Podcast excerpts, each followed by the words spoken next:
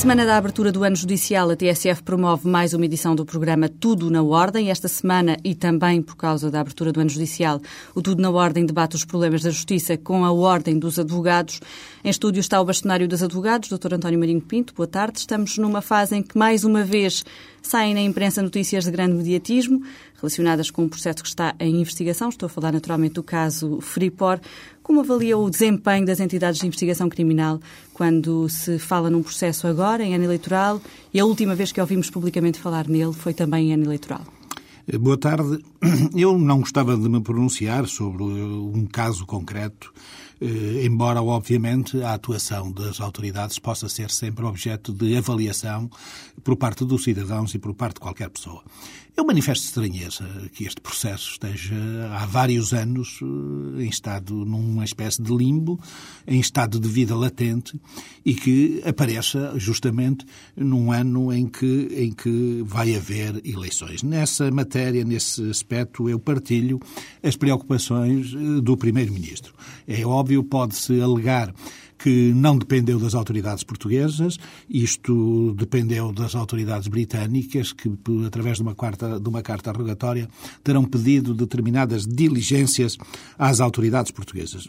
No entanto, é lícito perguntar o que é que as autoridades portuguesas fizeram durante estes sete anos todos, durante seis ou sete anos ou cinco anos em que eh, o processo não andou nem desandou.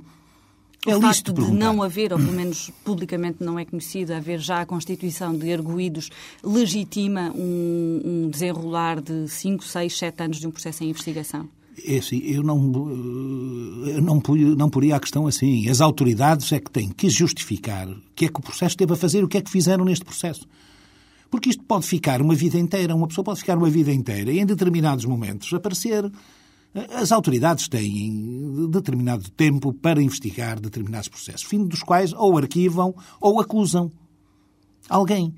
Se não houve ninguém para acusar, o processo já devia estar arquivado.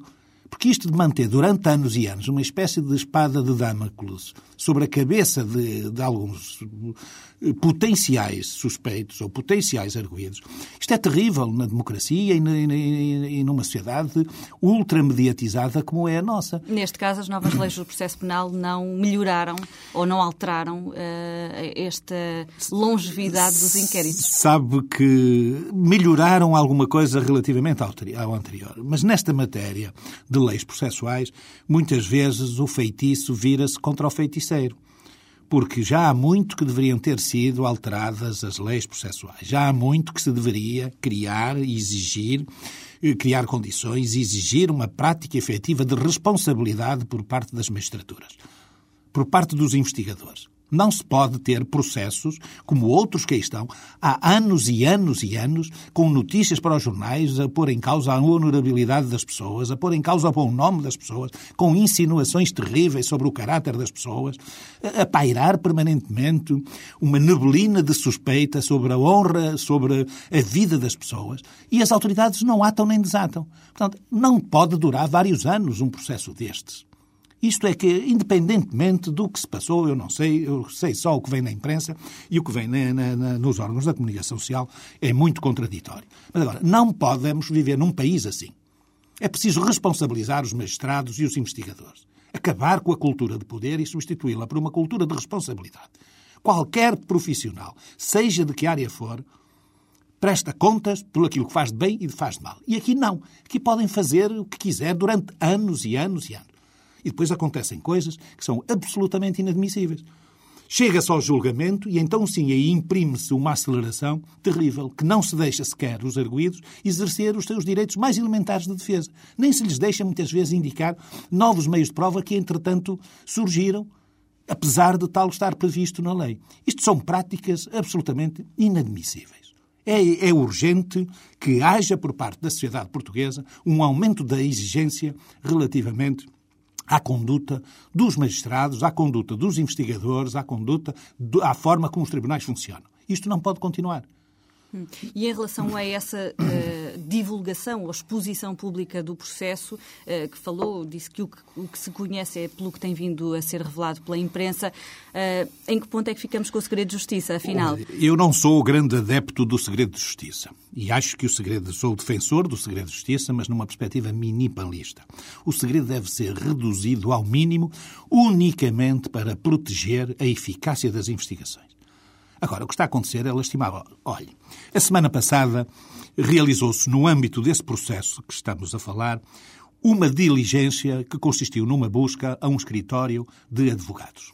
Hum, estamos a falar do escritório do seu colega Vasco um Almeida. Um escritório de advogados.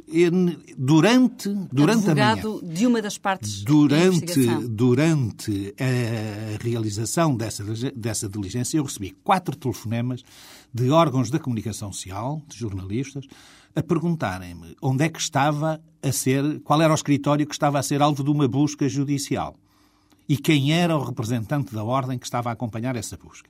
Um desses telefonemas foi feito a uma tal hora que me leva a crer que esse órgão de comunicação soube da diligência no momento ou antes até dela começar. Bom, eu não quero lançar suspeitas sobre, sobre ninguém, porque isto de segredo, quando não se sabe, não se sabe. E não quero culpar ninguém. Agora, isto é uma situação que não pode existir. Isto é uma. Eh, não se pode fazer ações que são espetaculares mas cujos resultados depois eh, não existem. Há até suspeita, é legítimo até desconfiar, que a espetacularidade de certas ações de investigação são, são uma forma de iludir a falta de, de, de êxito, a falta de eficácia das investigações, a falta de resultados.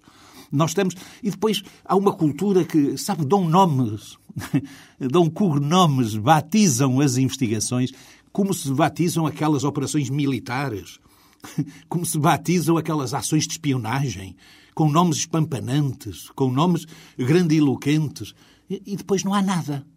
E depois não há nada. Há é uma permanente neblina, neblina de suspeita sobre a honra das pessoas envolvidas, sobre a dignidade dos escritórios de advogados que são alvos de busca. E Mas relativamente a imprensa, a... neste caso, também não deve fazer esse escrutínio público, nem que seja não, para, para ouça, uh, eu, eu sou, dizer eu... que este processo se alonga há tantos anos e está nesta fase, está a, proceder a estas diligências, claro que mesmo deve. quebrando claro ou, ou violando o segredo de justiça? Claro que deve, e eu nessa matéria sou, sou das pessoas que mais defende a liberdade de imprensa em Portugal. Os jornalistas compete violar segredos, mas a outros compete defendê-los. E cada um cumpra a sua função. Quem compete defender os segredos, que os defenda. Não é utilizar os jornalistas de forma cirúrgica, de forma seletiva, certos jornalistas e certos órgãos da comunicação eh, social, para pretender criar artificialmente alarme social muito propício à aplicação de severas medidas de coação. Está a falar do Ministério Público, muito que é o detentor da ação penal. É e de polícias. Muito propício à criação de condições e de alarme social e de pânico, às vezes social, propício à aplicação de severas condenações em julgamento muito propício esse alarme social a manter permanentemente um clima de suspeição sobre as pessoas e a dar sobre, sobre, sobre as, as, as, os investigadores em geral uma ideia de eficácia que na realidade não tem. Não que nós temos sobre nas investigações, em muitos casos, na criminalidade, eh, temos um superávit de crédito, de credibilidade, de prestígio em relação à real eficácia. Os órgãos de informação praticamente só noticiam os êxitos policiais. Não noticiam os processos que ficam esquecidos os homicídios, os assaltos. São milhares de processos por ano que não são investigados. Mas eh, normalmente investiga-se alguns, e sobre esses alguns há permanentemente há um caudal, um fluxo permanente de informação subterrânea para as redações de certos órgãos de informação, para os telemóveis de certos jornalistas. Isto é uma realidade que é óbvia e que é conhecida. Portanto, e, o doutor está a sugerir que há uma manipulação por parte tanto do Ministério Público como das polícias, que fazem a investigação criminal, eh, no sentido de passar eh, para eh, o domínio público determinadas informações. Há uma promiscuidade entre os maus investigadores e o mau jornalismo em Portugal. Uma troca de favores. O mau jornalista não investiga, recebe as opiniões de um polícia e transforma-as em factos. Os maus investigadores hum, também não investigam. Dão notícias de que estão a investigar. Estão a dar notícias de que estão a investigar. Estão a dar notícias de que não têm meios para fazer isto. Estão, a dar notícias, estão sempre a dar notícias para, no sentido de se transformarem eh, em. de iludir a sua falta de eficácia.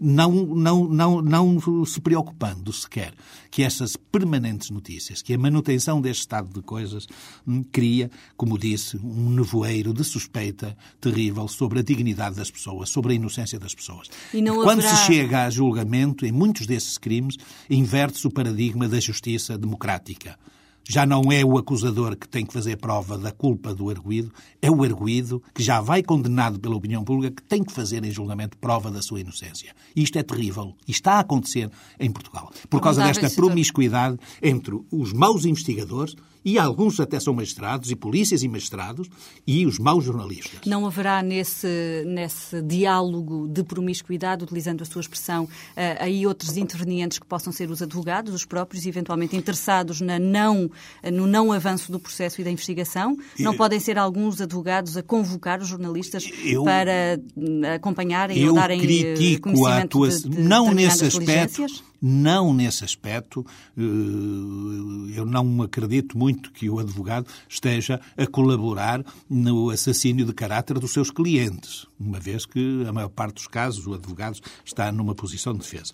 Eu também admito que Mas há os várias maus posições comportamentos... de defesa podem querer comprometer as outras posições de defesa e, portanto, há, podem há... querer contribuir para uh, não, o barulho à volta do processo. Nesse aspecto, aí, o comportamento dos advogados, nesse aspecto não me preocupa. As indicações que eu tenho, poderá haver um ou outro caso, mas não assume proporções relevantes. Onde assume o mau comportamento de alguns advogados, de alguns escritórios, é, de comportamentos eh, relevantes e preocupantes, é também numa certa promiscuidade com alguns órgãos de informação, com alguns jornalistas, no sentido de transformar em notícias e passar como notícia, como informação, aquilo que não passa de propaganda, de publicidade aos seus escritórios, aos seus processos e à própria figura do advogado. Nós vemos permanentemente, eh, em, em certo tipo de órgãos da comunicação social, notícias que são pura publicidade, são pura propaganda de certas pessoas, de certos advogados. E isto também tem que acabar e deve acabar, embora, digo, é difícil de, de, de, de aí chegar, porque uh, opõe-se-lhe sempre a liberdade de imprensa. Mas isto só pode ser combatido mais do que pela lei, pelo respeito da deontologia por parte dos jornalistas e por parte de, de, de, de alguns advogados. É nesse sentido que tem proposto, e queria perguntar-lhe em que medida é que tem proposto o reforço da, da prática deontológica dos advogados. Isso passaria por uma alteração ao Código Deontológico dos advogados? Eu penso que não se justifica uma alteração ao Código Deontológico porque as regras e os princípios estão bem definidos e adequadamente definidos. Mas não estão a ser cumpridos Ora, bom, integralmente? É necessário, o que é que falha? É necessário proceder. Eu, eu, eu tenho feito um grande esforço para dignificar, para prestigiar, para valorizar a ação dos órgãos disciplinares da Ordem. O que acontece é que eh, os membros desses órgãos estão assoberbadíssimos de trabalho.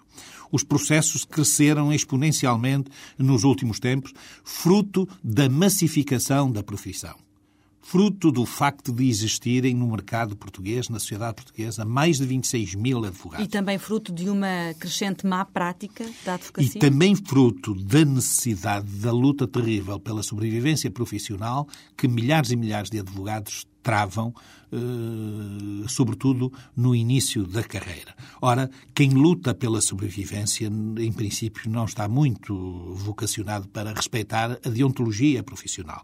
Por isso mesmo é que nós estamos, na própria na Ordem, a fazer um esforço enorme de valorizar os órgãos de deontologia, os órgãos disciplinares da Ordem, porque sem órgãos disciplinares prestigiados, sem órgãos disciplinares respeitados, sem órgãos disciplinares disciplinares eficazes, a Ordem não poderá cumprir verdadeiramente a sua função reguladora.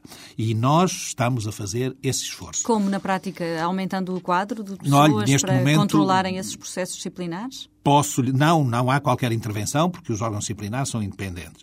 Neste momento, o Conselho Geral está uh, a acordar com os, os, presidentes dos Conselhos de Deontologia, dos sete Conselhos de Deontologia do país, já teve uma reunião com os quatro principais, e, o financiamento desses órgãos ser o Conselho Geral a suportar, uh, o, a financiar integralmente esses órgãos. Isto é uma forma de lhes dar, possibilitar que tenham meios, que tenham condições para levar a cabo de forma mais eficiente a sua ação escrutinadora das violações da deontologia dos advogados. Uhum. Na questão da deontologia, falou, também referiu há pouco, ainda a propósito e a pretexto deste caso mais mediático dos últimos dias, uh, nessa, uh, nas suas expressões, invasão uh, do escritório desse seu colega. como é que, enquanto bastonário, como é que se sente quando assiste a essas notícias às oito da noite nos telejornais de que o escritório de um dos seus colegas foi alvo de buscas por parte parte dos investigadores? Olha, eu sou conhecido por não morrer de amores por, pelos chamados grandes escritórios de Lisboa, sobretudo. Eu sou um advogado em prática individual, sempre fui no meu escritório. Eh, faço muitas críticas aos grandes escritórios de Lisboa, sobretudo a alguns dos seus mais destacados protagonistas. Mas, portanto, estou à vontade para falar neste caso. Eu esperava que saísse de lá, daquele escritório, um grupo de advogados constituídos arguídos. Eu esperava que, nesse escritório, houvesse advogados que tivessem cometido crimes, para haver buscas. Agora, fazer uma busca a um escritório de um advogado, sem constituir nenhum advogado eh, arguído, bom, isto é terrível. Isto era o que a PIDE fazia antes do 25 de Abril. No escritório de qualquer advogado que tenha processos de empresas, de cidadãos, há sempre elementos muito úteis à, acusação, a uma acusação criminal. Se forem ao meu escritório, pegarem qualquer dossiê de qualquer cliente, o Ministério Público tirará sempre elementos que lhe são muito úteis. Mas isto é inadmissível. Isto é uma prática que deve ser banida. Hum? E que, mesmo em determinados períodos históricos, não era utilizada como está a ser utilizada em Portugal os escritórios de advogados deve, deve, são invioláveis. Deve-se respeitar a inviola, inviola, inviolabilidade dos escritórios dos advogados. Não é possível ir com métodos, fazer, fazer buscas, com métodos de arrasto, tipo pesca de arrasto, a apanhar tudo o que seja, eh, o que lá existir sobre determinada pessoa, sobre determinado cliente.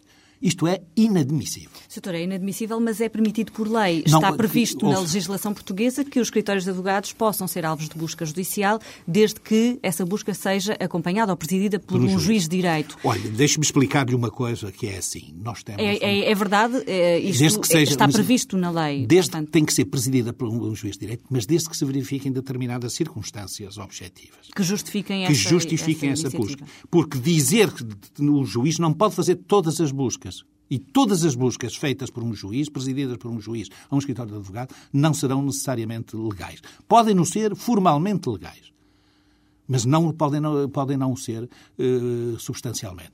A diferença é só esta. Um juiz não pode decidir porque é juiz. Não pode decidir as coisas porque tem poderes para decidir. O juiz só pode decidir as coisas de acordo com o direito.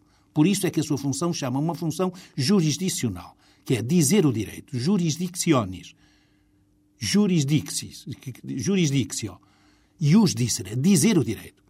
O que distingue um juiz de um militar é que o juiz decide pelo direito, o militar decide pelas divisas que tem, os galões que tem no ombro.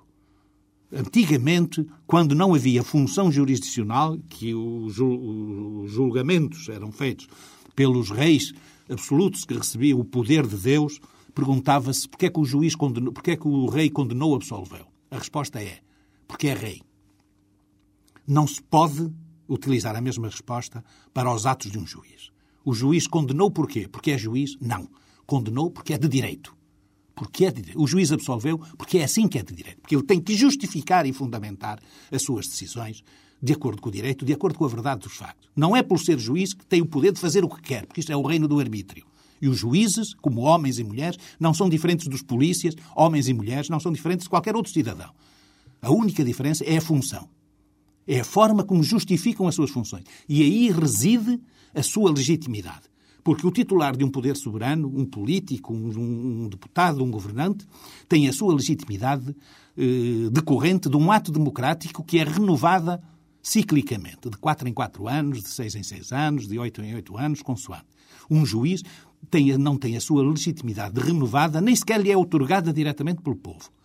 A sua legitimidade decorre da fundamentação das suas decisões e da sua fundamentação de acordo com a lei, de acordo com o direito. O que nós temos que... hoje em alguns juízes, por exemplo, eh, vai preso, fica preso preventivamente porque há perigo de fuga, diz o despacho que ordenou a prisão preventiva. Ora, dizer que há perigo de fuga é uma ilegalidade. Porque não está. O que o juiz devia dizer é vai preso preventivamente e enumerar as circunstâncias que o levaram a concluir que há perigo de fuga. Porque perigo de fuga é a expressão que a lei diz. Ficará preso se houver perigo de fuga. Logo, logo não se pode trazer para a fundamentação de uma decisão concreta os termos literais da própria lei. E em seu entender, em que circunstâncias específicas pode um juiz decretar uma busca judicial a um escritório de advogados? Quando houver a suspeita de que um advogado comete um crime passível de, com uma moldura penal exigida por lei que permita a busca que permita a busca judicial. Essa suspeita pode existir antes da busca e pode dissipar-se após a busca. Pode, Ou seja, depois da busca não tem necessariamente de ser uma pessoa constituída arguída. Mas tem que o dizer. Mas tem que o dizer. Tem que o dizer. Pode ir ao escritório de um advogado se o advogado esconde um documento. Se o advogado é cúmplice. Se o advogado é coautor de um crime. Eu estou à vontade para falar disto, porque eu, até durante a campanha eleitoral, tive alguns dissabores por dizer que o advogado auxilia uma pessoa que cometeu um crime a defender-se em juízo. Não auxilia as pessoas a cometer crimes. Muito menos não comete os crimes em vez das em nome das pessoas, por conta das pessoas. Eu disse isto para condenar certas práticas da advocacia portuguesa, de alguns, de alguns poucos advogados portugueses. Mas quando dizia... Agora, o que está a acontecer é que vão aos escritórios de advogados sem que haja suspeita nenhuma sobre os advogados, unicamente para recolher elementos que possam interessar a algumas investigações. Ouça, isto é prática própria de Estados terroristas. Podem lhe chamar Estado de Direito, podem dizer o que quiser do Estado português. Se isto se faz assim, em Portugal, isto é terrorismo de Estado. Custo que custar. Não se pode ir ao escritório de um advogado para buscar elementos, tipo arrasto, ir aos computadores com palavras, com nomes, à procura tem que levar no mandado de busca, tem que levar na ordem de busca o nome da identificação daquilo que se pretende. E não uma, uma coisa generalizada de arrasto. Tem que dizer o que é que suspeita que lá está. Tem que dizer se está lá, se, se o advogado esconde no cofre a faca que matou o cidadão, que o, com o cliente matou. Tem que dizer se o advogado esconde no cofre a droga do cliente que está acusado, tem que dizer se o advogado escondeu o dinheiro que tem, tem que dizer, não, não pode ir em branco para a polícia, depois lá estar, fazer tipo pesca de arrasto pelos computadores, pelo sistema informático e retirar tudo, o que lhe convenha.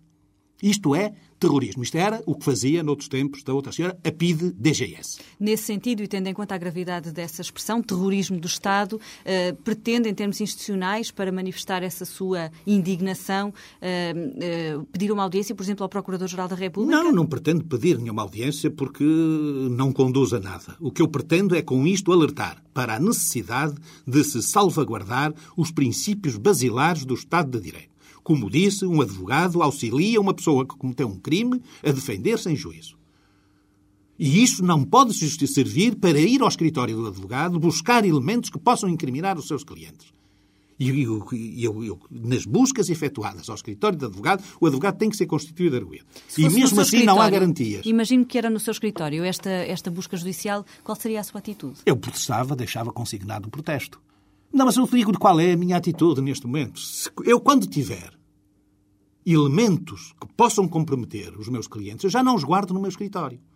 Porque, infelizmente, em Portugal, o Portugal dito democrático, 30 anos depois do 25 de Abril, os escritórios de advogados não podem dar garantias de segredo, de sigilo, não podem dar confiança aos seus clientes. E eu, se tiver, já não guardarei no meu escritório. E aconselho os advogados portugueses, neste momento, face ao fundamentalismo justiceiro, que graça em alguns setores das nossas magistraturas, a terem muito cuidado e a tomarem medidas como antes de 25 de Abril se tomavam para evitar as incursões da PIDE-DGS.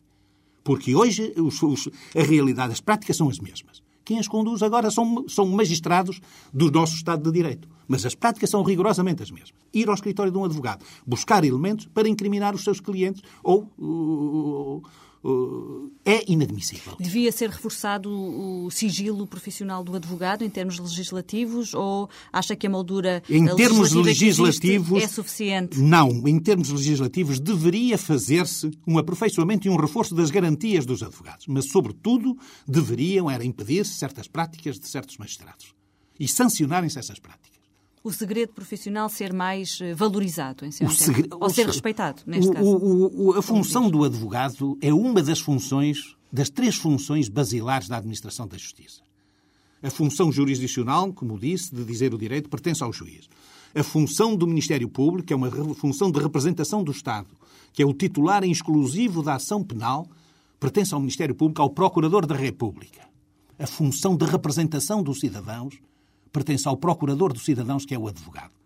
O advogado tem que ver, tem que ver garantidas na prática as suas imunidades que estão previstas na Constituição e estão consignadas na Lei de Organização e Funcionamento dos Tribunais Judiciais e no seu estatuto profissional. E os magistrados têm que respeitar. Mas, infelizmente, em Portugal, é nos tribunais portugueses que mais se violam os direitos fundamentais dos cidadãos. É nos tribunais portugueses que se violam, de forma muitas vezes chocante, e inadmissível as imunidades e as prerrogativas funcionais dos advogados. Não é possível que um advogado seja condenado em custas como se fosse a parte. Porque isso faz com que o advogado deixe de praticar determinados atos necessários à defesa dos interesses dos seus clientes, se ele tiver medo de ser condenado. Não se pode uh, ter certas práticas contra os advogados por parte de magistrados, como está a acontecer hoje em Portugal. Uhum. Sr. Bastonário, é natural e é evidente o senhor defendendo uh, institucionalmente a classe dos advogados em Portugal, uh, tem essa defesa, como diz, essa necessidade do reforço do segredo profissional. À luz e à vista de, do cidadão, não pode parecer um pouco contraditório ouvir de si, por exemplo, a reivindicar a diminuição do segredo de justiça e o respeito e a transparência por parte dos investigadores de, de criminais e, portanto, dos detentores da ação penal, em que há uma defesa da diminuição do segredo, a bem da transparência, e ao mesmo tempo há uma, um apelo para um reforço do segredo profissional dos advogados. Não pode parecer aqui Não é, não estamos a falar, não estou a falar do, do reforço do segredo profissional, porque o segredo profissional dos advogados é uma garantia também dos cidadãos, mas isso, isso compete à ordem. E a ordem tem seu posto. E nesse aspecto, até, posso dizer-lhe que os tribunais não têm tido comportamentos muito uh, geradores de preocupação por parte da ordem. Eh, o segredo profissional é uma coisa que compete ao advogado. Eu, não, eu como advogado, recuso-me a falar. Tal como há 30 e tal anos, há quase 40 anos, me recusei a falar na PID, ninguém me pode obrigar. Isto é uma coisa que depende dos advogados. O que eu pretendo é que não sejam violados por parte dos magistrados e dos investigadores as garantias constitucionais do patrocínio forense e dos advogados. Que a inviolabilidade dos seus escritórios. Fazer uma busca ao escritório de um advogado, sim, senhora, se há suspeitas sérias, indícios fortes de que ele está a cometer um crime ou está a auxiliar a cometer um crime. Mas então ele é cúmplice e tem que ser constituído arguído. E tem que ser responsabilizado penalmente. Agora, não se pode lá ir por ir só para, porque lá estão, podem estar elementos que interessem à investigação. Estamos a chegar a este ponto. E é urgente pôr cobra a isto. Não é aqui nenhum reforço corporativo. Isto é eh, essencialmente democrático. Isto é uma garantia dos cidadãos, porque se eu vou procurar um advogado para me defender num processo de crime, obviamente eu tenho que falar a verdade, tenho que lhe contar tudo e dar tudo o que tenho. E dou porquê? Porque tenho confiança que aquilo que lhe deu fica seguro se o escritório dele amanhã é alvo de uma busca e levam isso tudo, eu não posso entregar as coisas ao advogado. Eu não posso defender-me. Há um fundamentalismo justiceiro na sociedade portuguesa e nos tribunais portugueses a que urge por cobro, porque está a perverter o Estado de Direito e está a ameaçar os alicerces da nossa democracia. Nesse sentido, uh, pelo que uh, explica, pelo que revela aqui, é também uh, profundamente contra esta possibilidade de a ASAI poder também ela entrar nos escritórios de advogados como se tratasse mas, de um estabelecimento aberto ao público ouça, que vende é, cafés. O escritório, há advogados é que têm escritório em sua casa. Há advogados que têm o seu escritório no seu domicílio, na sua residência. Não entra no escritório de um advogado quem quer. Marca-se e o advogado recebe se quer ou se não quer. Que sentido faz eh, ter tabelas de preços para uma consulta? Para quem não conhece exatamente em que termos é que esta, esta intenção de a ASAI poder aceder aos escritórios, eh, como é que isso vai revelar na prática? O que é que o Sr. Bastonário já conhece em relação não, isto a este é, projeto? Isto Acha não que isto vai é só ter. espuma? É, é só, é só espuma. Isto não tem. Isto é para... para... O que é que se pretendia? Era que os advogados estivessem nos seus escritórios... Tivessem tabelas de preços e tivessem livro de reclamações. Como é que eu posso ter tabela de uma consulta se depende do assunto? Uma consulta tanto pode demorar 5 minutos, como 5 horas, como 5 dias, às vezes 5 semanas, depende do assunto. Eu já tive, já gastei meses a estudar uh, de certos assuntos para, para, aconselhar pessoas que me, que, me, que me colocaram essas questões. Como é que eu posso dizer o custo de uma ação se a ação depende do seu valor, se depende da forma como vai ser contestada, que depende, se depende das provas que se obtiver. Então, um conjunto de fatores imponderáveis.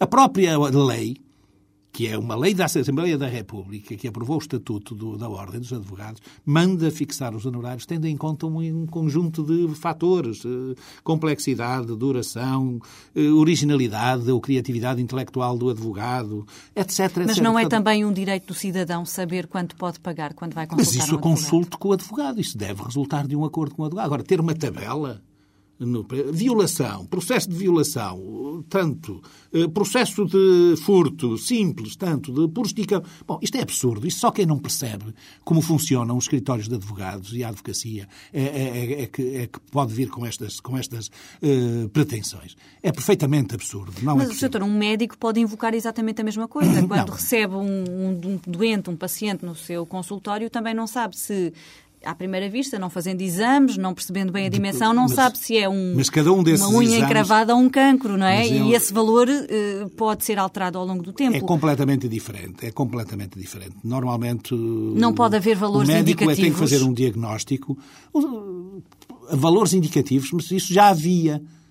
Isso já havia e foi proibido pela lei, pelas autoridades da concorrência. Uh, penso que até a Ordem chegou a ter um processo de contraordenação porque era contrário às leis da concorrência, que eram uns preços mínimos para determinadas uh, questões, preços indicativos. Portanto, não é possível, não é possível isso. O que o cliente tem é, quando, quando contratar um advogado, fazer com ele, estabelecer com ele uma, uma, uma, uma um acordo sobre honorários, que é sempre, tem, reveste sempre a natureza de uma previsão.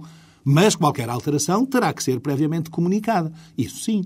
Agora, ter tabelas ali, como se aquilo fosse o público, ia, espreitava e não, eu vou agora ao outro que tem mais baixo ou que na ação de indemnização de acidente de viação leva menos, mas já no, no, no inventário leva mais. Bom, isto é absurdo. E livro de reclamações? Ouça, o livro de reclamações reclamar de quê?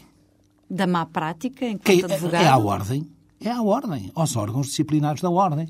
Na, àqueles órgãos a quem o Estado delegou a competência de reguladora da ação dos advogados. O Estado por lei da Assembleia da República, delegou na Ordem dos Advogados e no âmbito da sua função de regulação o poder disciplinar pelos advogados. E agora quer eh, transmitir esse poder, dar esse poder disciplinar a quem? A polícias.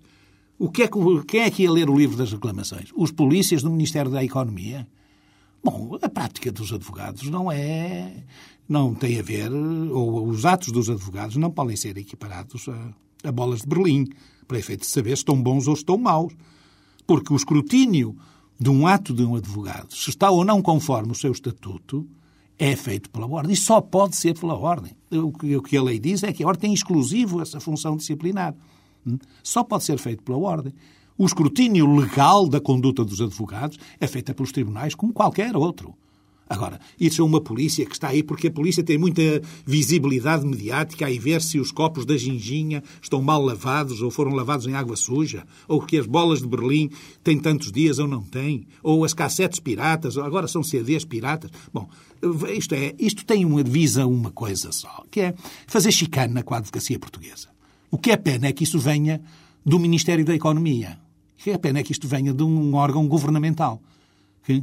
Isto demonstra a cultura que existe em certos órgãos do governo. Ah, este, essa cultura mesquinha e de tentar aviltar e amesquinhar as funções e uma atividade tão importante como é a advocacia, que é uma atividade que está prevista na Constituição da República Portuguesa como elemento essencial da administração da justiça. Sr. Bastonário, estamos em cima da hora já. Falou no Ministro da Economia, falando em economia e em contas. Como é que está a questão do orçamento da Ordem. Teve aí um início de ano conturbado com a não aprovação do orçamento. Não, a Ordem uh... tem orçamento, estamos a aplicar o orçamento de 2008, aplicar por duodécimos. Agora, uma coisa é esta: só se fazem omeletes quando há ovos. e não há dinheiro para os gastos que têm vindo a ser feitos na Ordem dos Advogados. Por que é que acha que o seu orçamento, o orçamento que propôs, foi chumbado? Ou seja, eu havia. Foi chumbado porque as pessoas não concordam com o orçamento, porque ele obriga. obriga Isso é um facto. Estou a perguntar-lhe a opinião. Por que que acha que foi chumbado? Tenho muita oposição interna em órgãos da Ordem. Eu concorri só à direção, ao Conselho, Nacional, ao Conselho Geral. Não concorri ao Conselho Superior, não concorri aos órgãos de ontologia, não apresentei listas aos conselhos distritais. E, portanto, eh, algumas das listas eleitas para esses órgãos intermédios foram, eram apoiantes de outras listas a bastonário, que foram Até derrotados. quando é que a Ordem consegue sobreviver a ser gerida por esse sistema? De duodécimos? Bem, teoricamente, sempre. Teoricamente sempre, porque as receitas... Consegue chegar ao final do mandato com essa prática? É, Não, eu é quero, execuível? eu quero mudar isto, eu quero aprovar o orçamento ainda este ano, no, no primeiro semestre. Agora, se houver aprovação, há. Se não houver, não Vai há nenhum drama. Vai fazê-lo como? Vai tentar negociar com Ouça, os conselhos eu já distritais? estou, já estou a dar... Uh, rebuçados para Não é dar rebuçados, a abertura. boca e tentar o, o voto como, deles a favor no, na, como na lhe disse, Como lhe disse, não é os conselhos distritais, são os advogados. Eu não mobilizei os advogados para aquela Assembleia Geral como os, uh, alguns colegas meus mobilizaram. Eu não mobilizei. Eu não queria que transformar as Assembleias Gerais da Ordem naquilo que eram as Assembleias Gerais dos sindicatos a seguir ao 25 de Abril. É? Mas note, não esqueça que eu fui eleito com a maior votação de sempre, com quase 8 mil votos. Eu tenho muitos apoiantes no, no, país. Eu não queria eh, recorrer eh, e estar a incomodar os apoiantes, os advogados deste país, para estas. Eh, eu acho que a Ordem temos adversários e combates muito importantes a travar fora da Ordem e devíamos estar unidos. Agora, isto é uma coisa. Outra coisa é a Ordem não tem dinheiro para manter os níveis de gastos de despesas que tem tido até agora. A Procuradoria está a desaparecer há muita resistência a pagar as cotizações, que é a principal fonte de receita da Ordem. Nós temos as maiores cotizações de todas as profissões liberais, quase o dobro da segunda mais cara a seguir a nós, e não podemos manter. Temos que equilibrar orçamentos, mantendo, cortando nas despesas e não procurando obter receitas a todo custo. E, portanto, os colegas dos conselhos distritais têm que se convencer que vão ter que cortar despesas. Porque não há dinheiro para financiar. E demais, só para concluir, quem divide as receitas da Ordem é o Estatuto. O Estatuto diz que cabe a cada órgão das receitas da Ordem. Cabe tanto ao Conselho Geral, cabe tanto aos Conselhos Distritais e às delegações. O que é que os Conselhos Distritais querem? Querem parte, ainda mais, além de todas as suas receitas, querem mais ainda receitas do Conselho Geral. Sendo certo que o Conselho Geral paga um seguro obrigatório de responsabilidade civil a todos os advogados, que só ele custa 1 milhão e 700 mil euros este ano. Sendo certo que o Conselho Geral paga um conjunto de serviços aos advogados gratuitamente, um dos quais foi agora, é agora uma recente base de dados eh, jurídicos que estamos, que estamos eh, a implementar para todos os advogados de forma gratuita. Portanto, é preciso que cada um se habitue a gastar de acordo com as suas receitas e não querer fazer despesas, manter despesas à custa das receitas eh, dos outros. Além do mais, os conselhos distritais têm receitas próprias vultuosíssimas. Entre 1 milhão e 2 milhões de 1 milhão e meio e 2 milhões de euros por ano só dos estagiários, que é reverte integralmente para os conselhos distritais. Portanto, é preciso ponderarmos bem estas situações, é preciso ponderarmos bem que, não havendo dinheiro, ter-se-á que cortar nas despesas. E esta, esta cultura de suprimir despesas tem que ser assumida pela Ordem dos Advogados, por muito que isso custe à tradicional cultura de que a Ordem podia gastar sempre tudo, bastava aumentar as cotas. Não se pode aumentar mais as cotas dos advogados. A palavra contenção também a marcar o mandato do bastonário António Marinho Pinto. Agradeço a sua presença neste Tudo na Ordem, esta semana com a Ordem dos Advogados e o bastonário dos Advogados, nesta edição. O programa Tudo na Ordem regressa na próxima semana.